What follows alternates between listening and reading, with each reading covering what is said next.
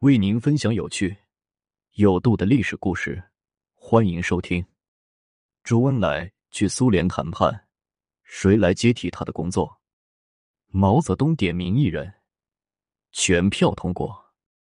一九四九年十二月六日，毛泽东率领中国代表团乘坐专列从北京西直门火车站出发，历经十天行程，抵达亚罗斯拉夫尔车站，开启了第一次访苏之旅。一九五零年一月二日，正在苏联进行访问的毛泽东，从莫斯科给身处北京的周总理发了一封紧急电报。接到电报之后，周总理的表情顿时变得十分凝重。毛泽东在电报中写道：“斯大林已同意你来莫斯科，签订新的中苏友好同盟条约，请于五天内准备完毕，一月九日动身来莫斯科。”如果周总理前往苏联谈判，那么谁来接替他的工作？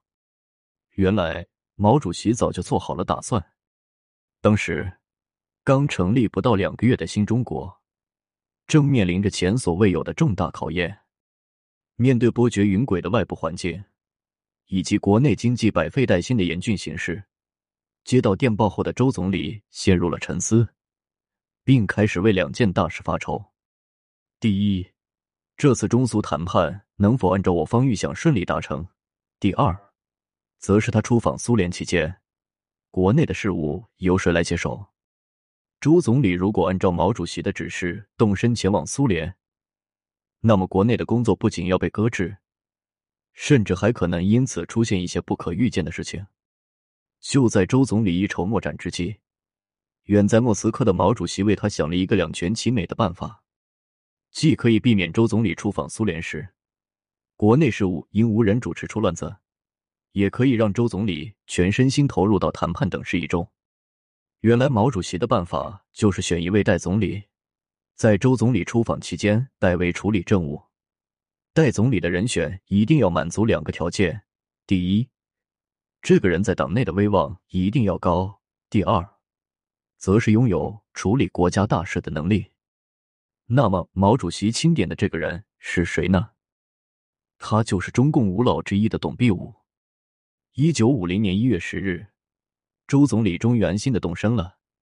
十天后，周总理一行抵达莫斯科。两天后，中苏双方开始了正式会谈。周总理本着一切要从国家利益出发的原则，在毛主席的大力支持下，新的中苏友好同盟互助条约协议。于二月十四日在克林姆林宫正式签字。临危受命的董必武肩负起了代总理的重任，他的人生经历堪称传奇。董必武出生于晚清时期，十七岁时参加科举考试时，因不满官府欺压考生，参与了反对科举制度的斗争。辛亥革命时期，他毅然投身于革命洪流。至此，走上了一条救国救民的道路。一九一八年，在俄国十月革命的影响下，董必武开始研读马克思主义书籍，并积极探索和寻求一条新的革命道路。五四运动之后，共产党早期组织在董必武的寓所正式成立。一九二一年，中共一大在嘉兴南湖上的一艘小船上召开。董必武和陈潭秋作为武汉代表参加了这次会议，在这艘极具历史意义的红船上，正式宣告一个伟大的党诞生了。在参加中共一大的十三位代表中，董必武作为前清秀才，以及曾经的同盟会成员和其他十二位参会代表，一起为了同一个梦想商讨中国的未来。后来，十三位代表中，除了毛泽东和董必武之外，都各自选择了不同的道路，而董必武作为创党元老和开国元勋，从红船一直到红岩，矢志不渝的跟随党的步伐，为新中国的建立做出了难以磨灭的贡献。